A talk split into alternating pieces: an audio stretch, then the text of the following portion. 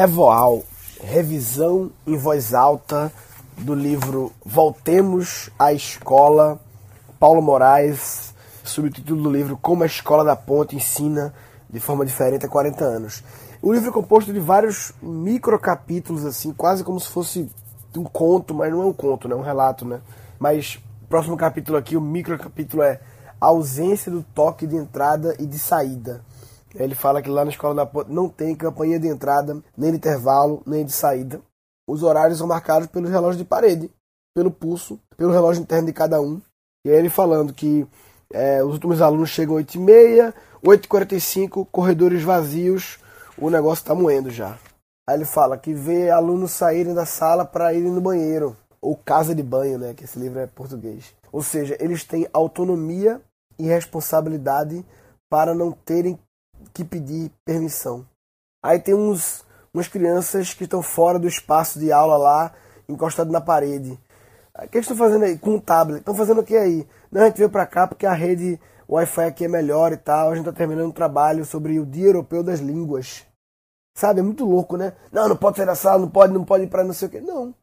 As pessoas acham que a permissão, a liberdade, a visão da maioria é que a permissão e a liberdade gera problemas, gera crianças sem responsabilidade, enquanto que é exatamente o contrário. A permissão e a liberdade é que gera a responsabilidade.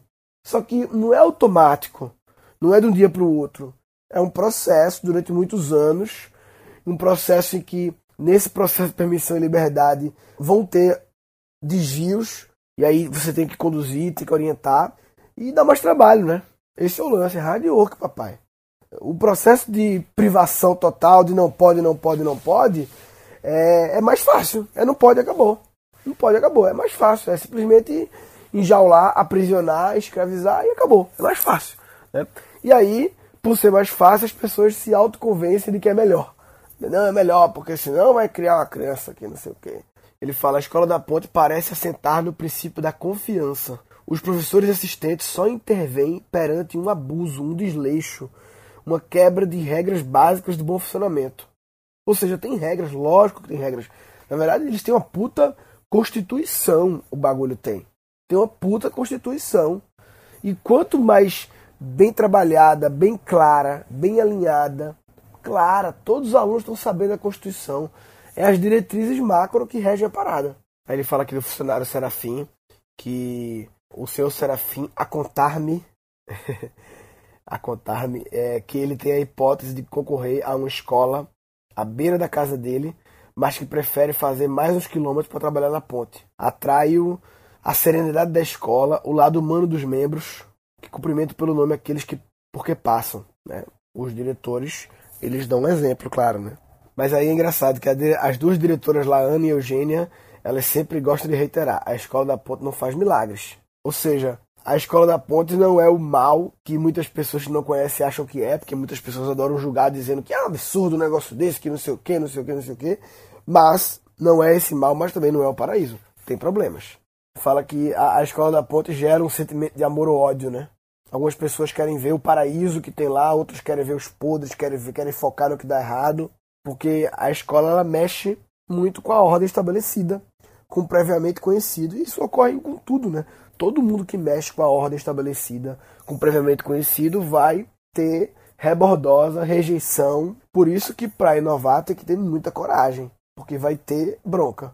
Aqui ele fala um pouco da avaliação externa pelo governo que teve lá a Inspeção Geral de Educação e Ciência 2013. O resultado do governo, a análise do governo, a ação da escola tem produzido um impacto consistente e acima dos valores esperados na melhoria das aprendizagens e dos resultados dos alunos e nos respectivos percursos escolares. Os pontos fortes predominam na totalidade dos campos de análise resultado de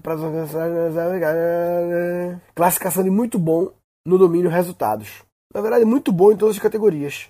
Pontos fortes: excelente clima, ambiente educativo, trabalho cooperativo e colaborativo, cultura inclusiva, o entrosamento e a coerência entre ensino, aprendizagem e avaliação, a visão democrática. A visão democrática é incrível. Participação dos pais, na, na vida dos alunos, diversificação e otimização dos circuitos de formação. Precisa melhorar, aprofundar a ligação à comunidade local. Eu não sei se eu já falei, mas eles mudaram de lugar, né?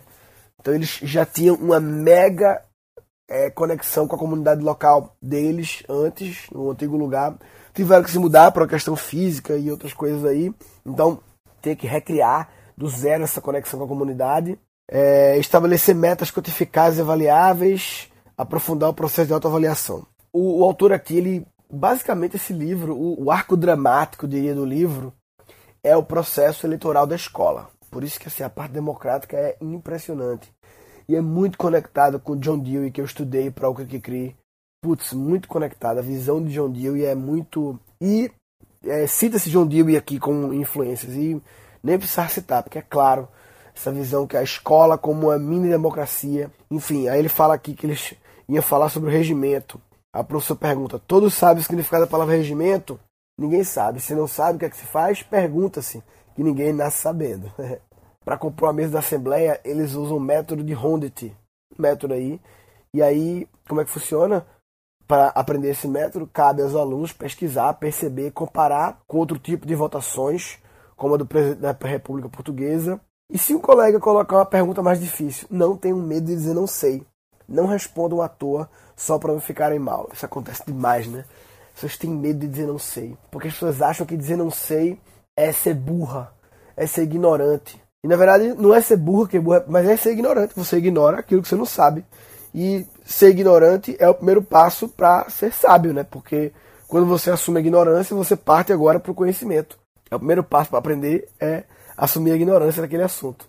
Enfim, aí tem uma, uma, alguns dos dispositivos pedagógicos, como ele chama aqui, interessantes é o plano de quinzena que o aluno preenche, ele programa o seu trabalho na quinzena e a figura do tutor, que o, os próprios alunos escolhem no início de cada ano letivo e o tutor ele acompanha de forma permanente e individualizada o percurso do aluno. Então, vários, um tutor para vários alunos, né, claro. O tutor também é o que atende os pais e os outros encarregados. E, enfim, ele é o, é o cara, é a referência do, do aluno. Aí, manhã de quarta-feira, reunião de tutoria. Aí juntam-se mesas, 8 a 10 alunos agrupados ao redor do seu tutor. Define o plano de aprendizagem quinzenalmente, é, ou seja, o que vai aprender na quinzena, e na semana intermediária, que não é a semana que define o plano, né, são 15 dias, tem uma semana do meio, faz um balanço do que se cumpriu. Engraçado que essa avaliação do que se cumpriu é muito feita pelo próprio aluno. É mais para vocês terem consciência de como estão, o que conseguiram fazer, o que vão fazer, o que não vão conseguir fazer. Aí, se o aluno estiver preparado, deve, deve propor-se para avaliação. O aluno que diz quando está preparado para ser avaliado. É, é, uma quebra de paradigma que desconforta. Não, que se você agora está pensando, como é que isso dá certo? Como é que isso dá certo? Saiba que essa sua reação é normal, normal, sempre que a gente se depara com uma quebra de paradigma, quebra de ruptura, ruptura da lógica que a gente acredita que é a lógica é basicamente o que a gente é acostumado e, e sempre foi assim, né? Na verdade, não sempre foi assim. A humanidade tem alguns milhares de anos e, na verdade, esse sempre foi assim que a gente fala é coisa de 150 anos, né? E essa autoavaliação também tem um nível comportamental. E tem que justificar. Não atingiu tal objetivo por quê? É tudo baseado no objetivo. Vê como isso é, é foda pro resto da vida, né? Você desde criança aprender a ter objetivos, claros. Os objetivos de aprendizagem normalmente só o professor sabe no modelo normal. Olha, os alunos sabem qual é o objetivo, para onde eu estou indo. E vai se autoavaliando o quanto ele está chegando ou não. Isso é trabalhar com meta, é para a vida. Por que ele conseguiu atingir? Será que eu estou agindo mal o tempo? Vê que reflexão, fazer um aluno de 9, 10, 11, 12 anos refletir se ele está gerindo mal o tempo e por isso ele não conseguiu atingir o objetivo de aprendizagem. Todos atentos? A matéria é mais difícil que eu imaginava, enfim, tudo isso requer um grande introspecção, né? Eu chamo de inteligência intrapessoal ou emocional, olhar para dentro. Coisa que ninguém nunca faz, né? A gente nunca faz. A gente aí, hoje em dia, existem as pessoas já adultas estão tentando recuperar nessa né? questão de olhar para dentro, né? Mas, porra, imagina se fosse assim desde sempre, né? E aí, reiterando aqui que a escola recebe muitos alunos chamados fim de linha, que são os alunos que passaram vários estabelecimentos de ensino e deixando para trás o rastro de problema. Vê como é, é essa taxação fim de linha, ela já joga a autoestima para baixo, né? Já faz a pessoa realmente se achar um bosta, né? E não é a escola da ponta que chama assim, né? mas eles são chamados assim. Aí eu, os diretores falam muito, lembrando, nós não fazemos milagres, nós não fazemos milagres. E realmente não faz. O segredo, hard work, papai.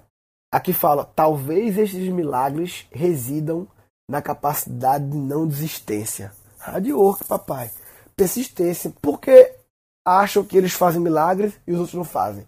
Porque as outras desistem desses alunos difíceis.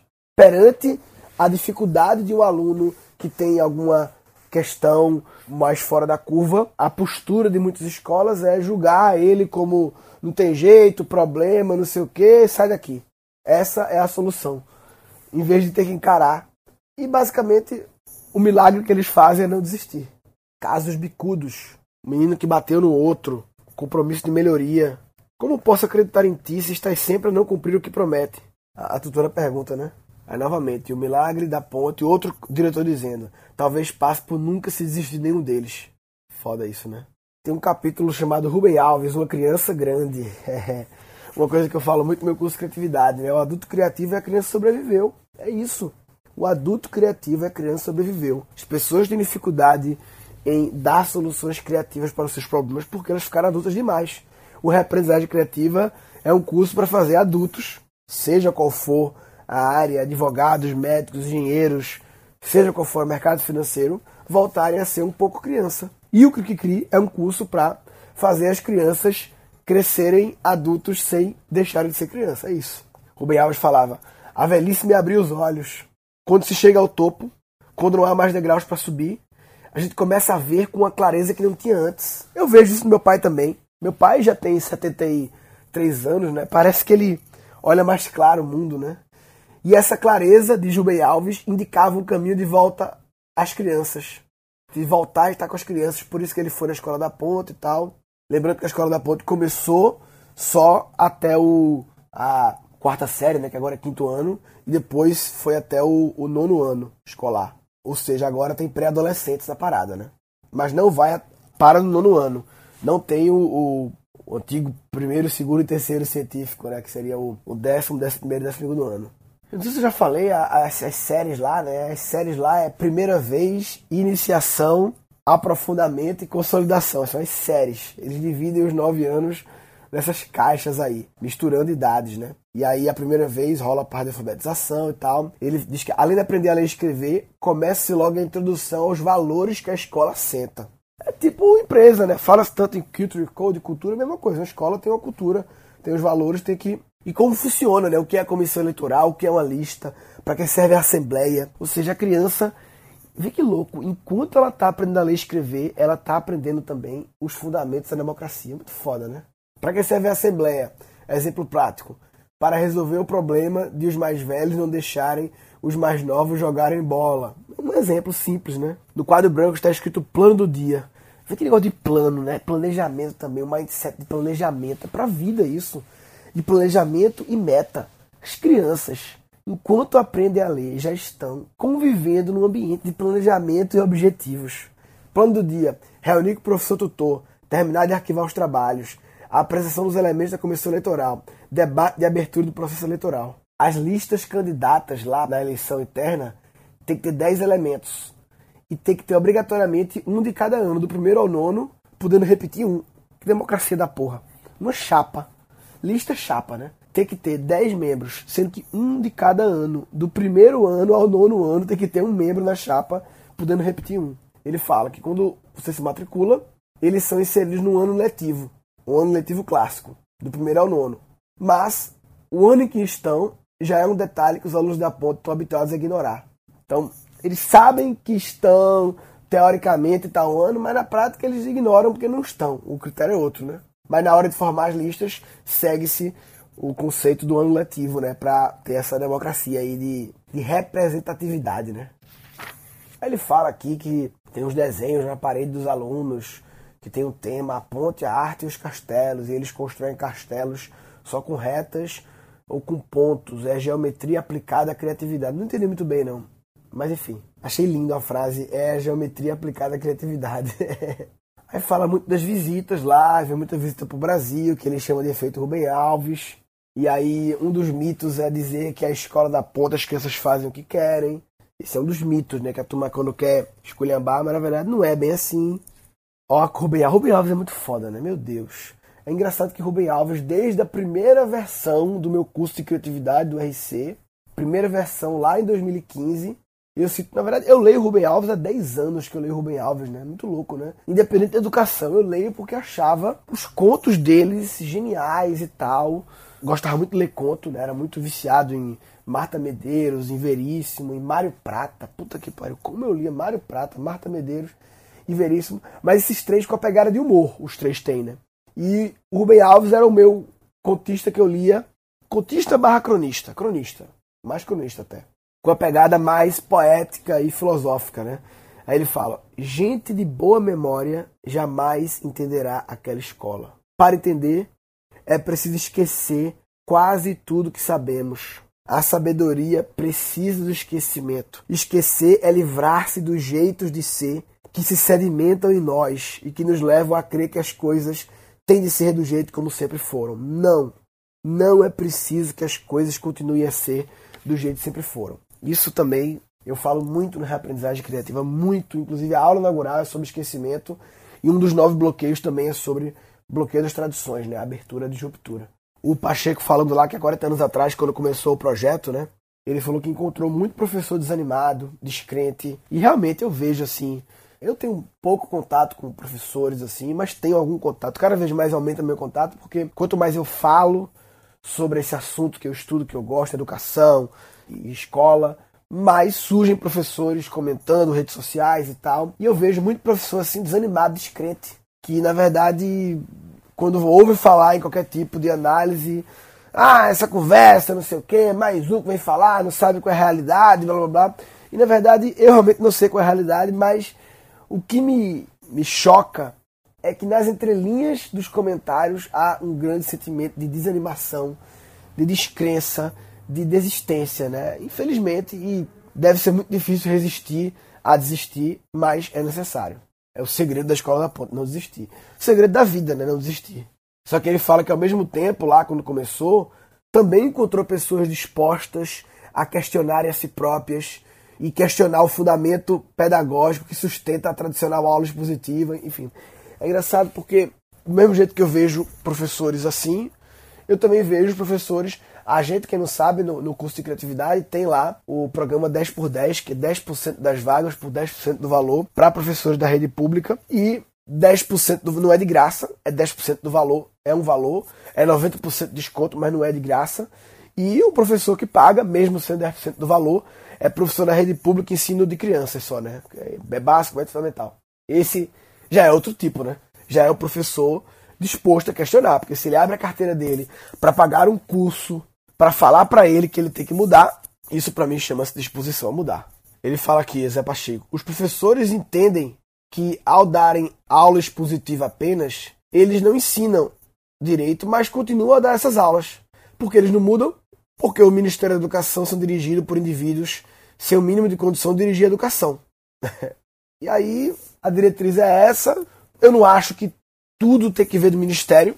Não acho. Acho que, pelo contrário, eu acho que a grande mudança vai vir de baixo, de cada um professor pirando. Eu vejo professores da rede pública que, de crianças que foram meus alunos e eles mandam fotos lá das viagens que eles vão fazendo em sala de aula, de formas diferentes de fazer, com post-it, com brainstorm, com caralho.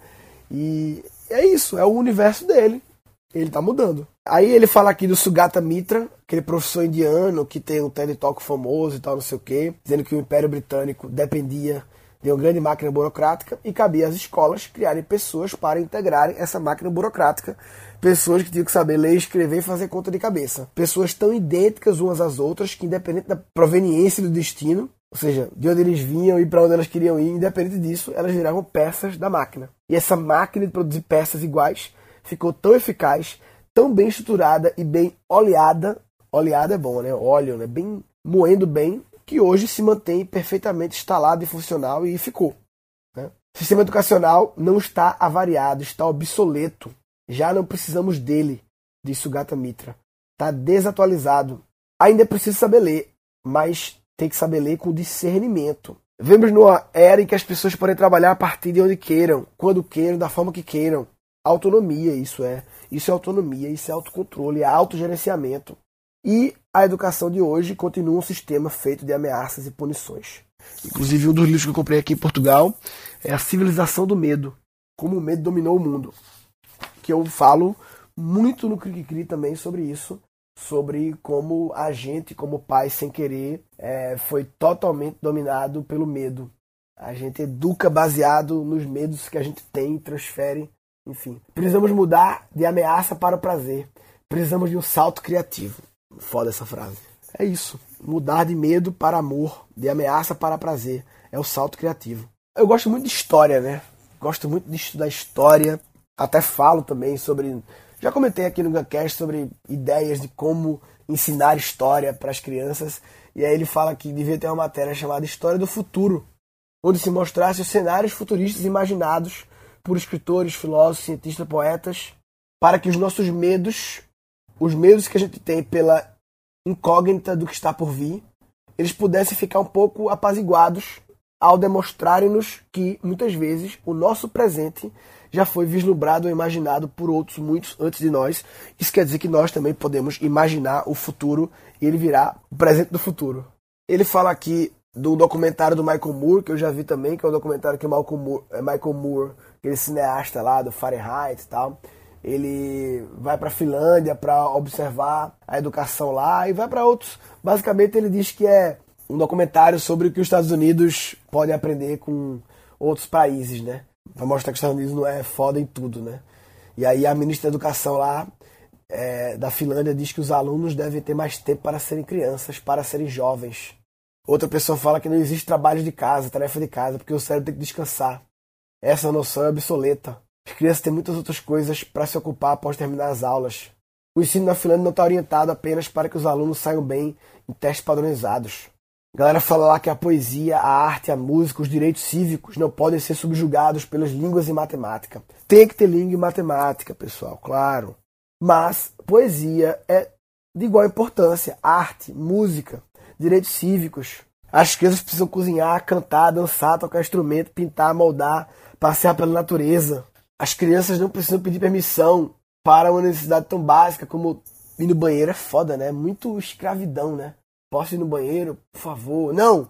Muitas vezes, não, não pode agora. Caralho, que mensagem fica, né? O sistema de ensino finlandês está baseado naquilo que os alunos desejam ou querem. Tenta incutir nos mais jovens a capacidade de pensarem por eles mesmos, de serem críticos em relação ao que estão a ensinar, respeitar a si próprio e aos outros.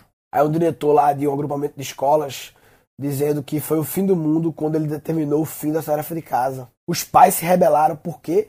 Porque a tarefa de casa era uma tradição, uma herança dos próprios tempos e todo mundo, sempre que alguém mexe numa tradição, a gente acha que só porque o negócio tem há muito tempo significa que ele é o jeito certo de fazer. Né? E a criatividade surge daí, do questionamento das coisas. Né? Lá na Finlândia, os alunos mantêm o mesmo professor até o sétimo ano. Aí tem a questão da interdisciplinaridade, né? que é misturar várias matérias. Né? usar a internet como recurso. Não dá para negar a internet. Tanto que lá nos espaços da escola da ponte sempre tem o computador no canto com internet. Às segundas-feiras conversa-se, fala do que vão fazer durante a semana, planejamento. Não tem gradeamento nem portões, porque isso não é prisão. É suposto que as crianças aprendam pela experiência em vez de exclusivamente pela leitura. Acabou que no Cri virou um, tem um puta box lá, um módulo sobre aprendizagem que virou um curso à parte. Né? Eu falo sobre as formas de aprendizagem, via ensino, exemplo, experiência, estudo e outra lá que eu inventei. É, a exploração autônoma da floresta ao redor da escola, sem supervisão, resulta numa caça aos cogumelos que tem impacto na disciplina de biologia e artes plásticas. Muito louco, né? O mundo está a mudar, o conhecimento está em todo lado. O mundo não é só disciplinas, é muito mais que isso. Segredo, tem que ter tempo para obter resultado, não dá para ter imediatismo tudo o foco é ajudar os alunos a atingirem o seu potencial. O seu potencial. Cada um tem um potencial, tem uma potência que tem que ser pff, explodida, né? Mantê-los motivados, não deixar ninguém para trás. Incentivar que se aprofunde nas áreas que mais gostam. Aí é que fala um pouco sobre esses rankings, né? Ah, dizendo que a China são os primeiros lugares no ranking do PISA. E quais são os primeiros lugares nos índices de suicídio juvenil? É foda, né? Uma realidade que a gente não não houve muito no Brasil, suicídio juvenil, mas que tem muitos países aí. E há uma correlação entre os países de extrema competitividade e obsessão por ranking, por competição, há uma correlação com o suicídio juvenil. Que é a obsessão do aluno competitivo, esquece que o, o ser humano não é só cognição, somos seres multidimensionais. Onde é que está o afeto, a emoção, a ética, a estética, a espiritualidade, o sociomotor, o sociomoral, desenvolvimento pessoal, a cidadania? Esse modelo competitivo ele só leva depredação do que é natural. Um exame, provas não provam nada. Provas não provam nada. Provas não provam nada. Por quê? Porque na maioria das vezes é retenção de informação, memória de curto prazo. Vomitar num teste, esquecer. Essa parte de avaliação é a parte mais assim. Eita, como é que é a avaliação, então, não sei o quê, como é que é a avaliação? Eu tenho outro livro que eu comecei a ler ontem, quando eu acabei de ler. Eu já acabei de ler esse livro agora, que é um livro do Zé Pacheco, Avaliação da Aprendizagem na Escola da, da Ponte. Um livro só de respostas a dúvidas de pessoas que mandaram online, não sei para onde lá, sobre essa questão de avaliação. Mas assim, eu comecei a ler o começo e a resposta para avaliação é: a avaliação, ela ocorre, ela ocorre sim, mas ela ocorre todo dia, toda hora, meio que sem ninguém perceber. Não é um momento da avaliação. Tem os momentos de avaliação quando o aluno se despreparado para passar por uma avaliação sobre aquele tema, porque ele se considera preparado naquele tema, aí tem essa avaliação, mas todo dia, toda hora, tem algum tipo de avaliação. Você ensina o aluno a se autoavaliar. Então, é uma quebra de paradigma. Se você está achando estranho, se a tua mente está te. Não, não dá, isso aqui vai dar certo, não pode ser. Ah, no Brasil não dá. No Brasil não vai dar certo isso aí. Se a sua mente está dizendo isso, diga assim, mente, eu sei que você está incomodada. Eu te conheço, mente. Está incomodado, eu sei como é que é. Você está incomodado porque, pô, o bagulho é novo e tal, incomoda, né? Mas mente, fica quieto aí que é isso mesmo. Se acostuma com o desconforto. É assim que ele evolui. Putz, bicho. Esses revoar, ó, eu tô, não cheguei na metade do livro ainda. Já foram dois episódios. Eu vou evoluir mais um pouquinho aqui. Ele fala aqui do canal Futura, aquele canal brasileiro que fez uma, uma matéria sobre educação. Esse documentário do Futura lá, tem um aluno dizendo assim: o mais importante na vida é o estudo. Depois do estudo, se ainda tiver tempo, posso ouvir música e tocar guitarra. Mas o tempo livre é curto 15 ou 20 minutos. No fim de semana, tento guardar uma hora para praticar guitarra. Louco, né? Que é essa obsessão na competição e tal. Aí tem países lá que os alunos estudam o dia todo e volta para casa estuda, final de semana estuda e aí estudar toda hora sem parar. E aí, aí você não vive, né? E é engraçado que nesses países, Coreia do Sul e tal, China, Japão, né? Muito do, lá no Oriente, lá no lado de lá da Ásia, tem muito essa questão da pressão, muito ligada aos pais. Os pais que botam a pressão muitas vezes. Porque eles pensam que a educação dos filhos é a única maneira de subir de pulso social, é o único caminho. O sucesso dos filhos é o sucesso dos pais. Sociedade competitiva, tem que estar à frente dos outros e tal. Quando você guia toda a sua vida e toda a sua educação baseado em provas, em rankings, em competições, você tá ouvindo só o mundo externo. E ninguém tá ouvindo a criança lá que, porra, quer tocar guitarra, caralho. Na Coreia do Sul, o aluno deve somente absorver a matéria. Não esperam criatividade. Devemos memorizar incondicionalmente e fazer testes. Muitos alunos suicidam-se por não conseguirem cumprir as expectativas dos pais e por não conseguirem atingir suas próprias expectativas que vieram das expectativas dos pais que de certa forma são formadas, pressionadas pelos seus pais e pela sociedade. Isso é real. Eles não estão felizes. Muitos deles não estão felizes. Suicídio de crianças. Cara, isso é tão. É, zero realidade do Brasil, né? Crianças suicidando, jovens, em função de não cumprirem, não conseguirem atender as expectativas de estudo e de ranking dos pais. Muito louco isso, né? Tem uma coisa errada nisso, não pode estar certo, né? esse comportamento. E não é um comportamento que aconteceu uma vez na vida, não. Relatório da Organização Mundial da Saúde, OMS, depressão, principal causa de doença incapacidade tanto para rapazes como raparigas na faixa dos 10 a 19 anos. Depressão, suicídio, terceira causa de mortalidade de jovens a nível mundial. Suicídio, terceira causa de mortalidade de jovens a nível mundial. Né? No Brasil, eu acho que Tá nem entre as 10 se brincar. Eu posso estar muito fora da realidade, mas acho que não. Entre as três não tá no Brasil. Enfim, aí metade das pessoas que acabam por desenvolver distúrbios de saúde mental conhece os primeiros sintomas aos 14 anos. Sudeste asiático, o suicídio é a principal causa de morte dos adolescentes dos 15 aos 19. 28 mulheres em cada 100 mil e 21 rapazes em cada 100 mil. Uma em cada seis mortes de adolescentes do sexo feminino é suicídio. Um em cada seis mortes. Esse é um ranking que eles não gostam de liderar, né? Os países asiáticos, né? Que são bons em várias coisas, cara, claro.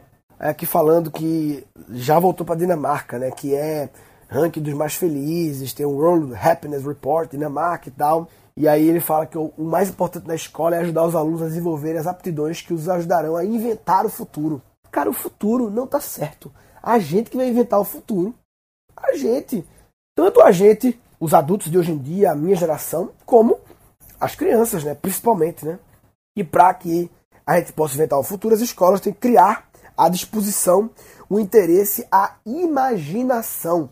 É um dos quatro pilares do Cri para que os alunos sejam criativos e inovadores, para que sejam capazes de lidar com problemas e pensarem neles de formas novas.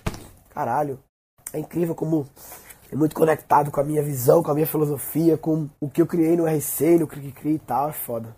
E aí fala da Finlândia lá, que nos anos 70 resolveram uma política pública de apostar em formação de professores, criar um sistema com a visão de longo prazo, sem permitir que a alternância de partidos que chegam ao poder mudem tudo, que acontece muito no Brasil, mas novamente não adianta ficar culpando o governo, blá blá blá, mas é o governo, é o governo, é o governo, é o governo, porque se o governo não tem feito, a gente faz, papai. Quando eu digo a gente, é quem está dentro do processo, cada um dentro das suas possibilidades. É engraçado, né? Essa analogia de máquina que faz muito, né? Que é a, a, a mindset revolução industrial, que nós ainda, a era industrial passou, né? A era, apesar que hoje em dia a gente fala de indústria 4.0, né? Que tiveram as três revoluções industriais e agora estaria numa, em mais uma revolução industrial, mas trazendo essa analogia da máquina, todos nós somos uma peça da máquina. E a gente não precisa consertar a máquina inteira. A gente só precisa garantir que no nosso momento, que o parafuso que eu represento, que você representa, ele seja um parafuso, uma passagem de alta performance, um momento em que, putz, eu estou cumprindo o meu parafuso. Ah, mas o, o pessoal não cumpre os deles. Faz o teu, papai. Faz o teu, espalha a tua mensagem de como tu faz, mostra os resultados que são consequentes do teu parafuso apertado e é isso aí. E os outros são os outros. A palavra professor, olha que louco. Olha a valorização. A palavra professor, escrita no quadro, os alunos acrescentam adjetivos. Olha os adjetivos: profissionais, positivos, engraçados e encorajadores. Olha os adjetivos: profissionais, positivos, engraçados e encorajadores, que dão coragem. Ah, mas é difícil ser assim, porque a gente tem formação para ser assim. Cara, então busque sua autoformação, sua autotransformação. Ah, mas não, o governo não dá cursos. Vai nos cursos gratuitos. Vai na, nas possibilidades, nos livros de 30 reais, que dá para comprar um livro de 30 reais, que pode te autotransformar. Cara, que não pode reclamar. Isso é negativo. Tem que ser profissional, positivo, engraçado, encorajador. E os substantivos? Informação, coerência e respeito. Caralho, que foda, hein? Cultura acima da média, tem que ter o um professor. Código moral da profissão. Professor é pessoa com papel social importante. Por aí vai. Bem, vou pausar esse episódio aqui, parte 2. Estou achando que o negócio vai para quatro partes. Ou talvez cinco, vamos ver. Mas eu acho que eu vou cortar por aqui. Bem, Guncast.com.br barra Escola da Ponte, número 2. Novamente, como eu falei, quem tiver conhecimento de iniciativas no Brasil, de escolas escolas criativas, escolas que fomentam a criatividade, escolas diferenciadas, escolas que quebram o padrão. Essa visão também democrática, eu estou apaixonado por essa visão da escola extremamente democrática. Então, quem tiver exemplos e iniciativas, entra lá, gancast.br, Escola da Ponte, número 2, comenta lá. Eu estou querendo montar lá no Cricri, junto com na plataforma lá do Cricri, uma um grande guia de educação criativa, educação inovadora, educação que quebra os padrões, um guia colaborativo, todos participando e tal, enfim. Então, não está pronto isso ainda, não tem essa opção na plataforma ainda, essa infraestrutura, mas vamos ter por enquanto. Entra lá, Gancast.com.br, barra Escola da Ponte 2 e comenta. Eu já falei algumas vezes aqui, mas lembrando que o, o Cri Cri, Criando Crianças Criativas, virou um curso deixou de ser um módulozinho do meu curso de criatividade, virou um curso à parte. Ainda não é exatamente a parte. A próxima inscrição do RC, turma 8, vai ser agora em meados de outubro. A turma 8 vai ser uma turma intensiva, como foi a do carnaval, que vai acontecer no feriado 2 de novembro, né? O feriado de quinta-feira, então a turma vai ser quinta, sexta, sábado e domingo, 2, 3, 4 e 5 e 15, que é quarta-feira, 15 de novembro também é feriado. Então esses cinco feriados aí, cinco dias, a ideia é você reservar cinco horas por dia para fazer o curso de aprendizagem criativa, em vez de fazer com cinco semanas, seis, sete semanas, que muita gente não consegue. Aí tem a ver com o estilo de cada um, né? Por isso que a gente gosta de manter os dois estilos, né? A turma 7 agora, que foi do caralho e durou seis semanas, a turma 6 do carnaval, que foi do caralho e durou 5, 6 dias, né? Aí cada dia, 5 horas, 4 horas de aula gravada, uma hora de aula ao vivo comigo e o Cri vai estar tá acoplado ao RC, ou seja, você vai poder se inscrever nos dois, a gente vai bolar um, um combo aí, massa. É, a gente ainda não definiu como vai ser e quando vai ser o Cri de forma isolada. Não tem muita clareza ainda de quando e como vai ser isso, e custo e tal. Mas por enquanto a gente vai manter, a gente está aberto a isso, claro. Acho que é possível desmembrar, mas não sabemos ainda quando, como e quanto.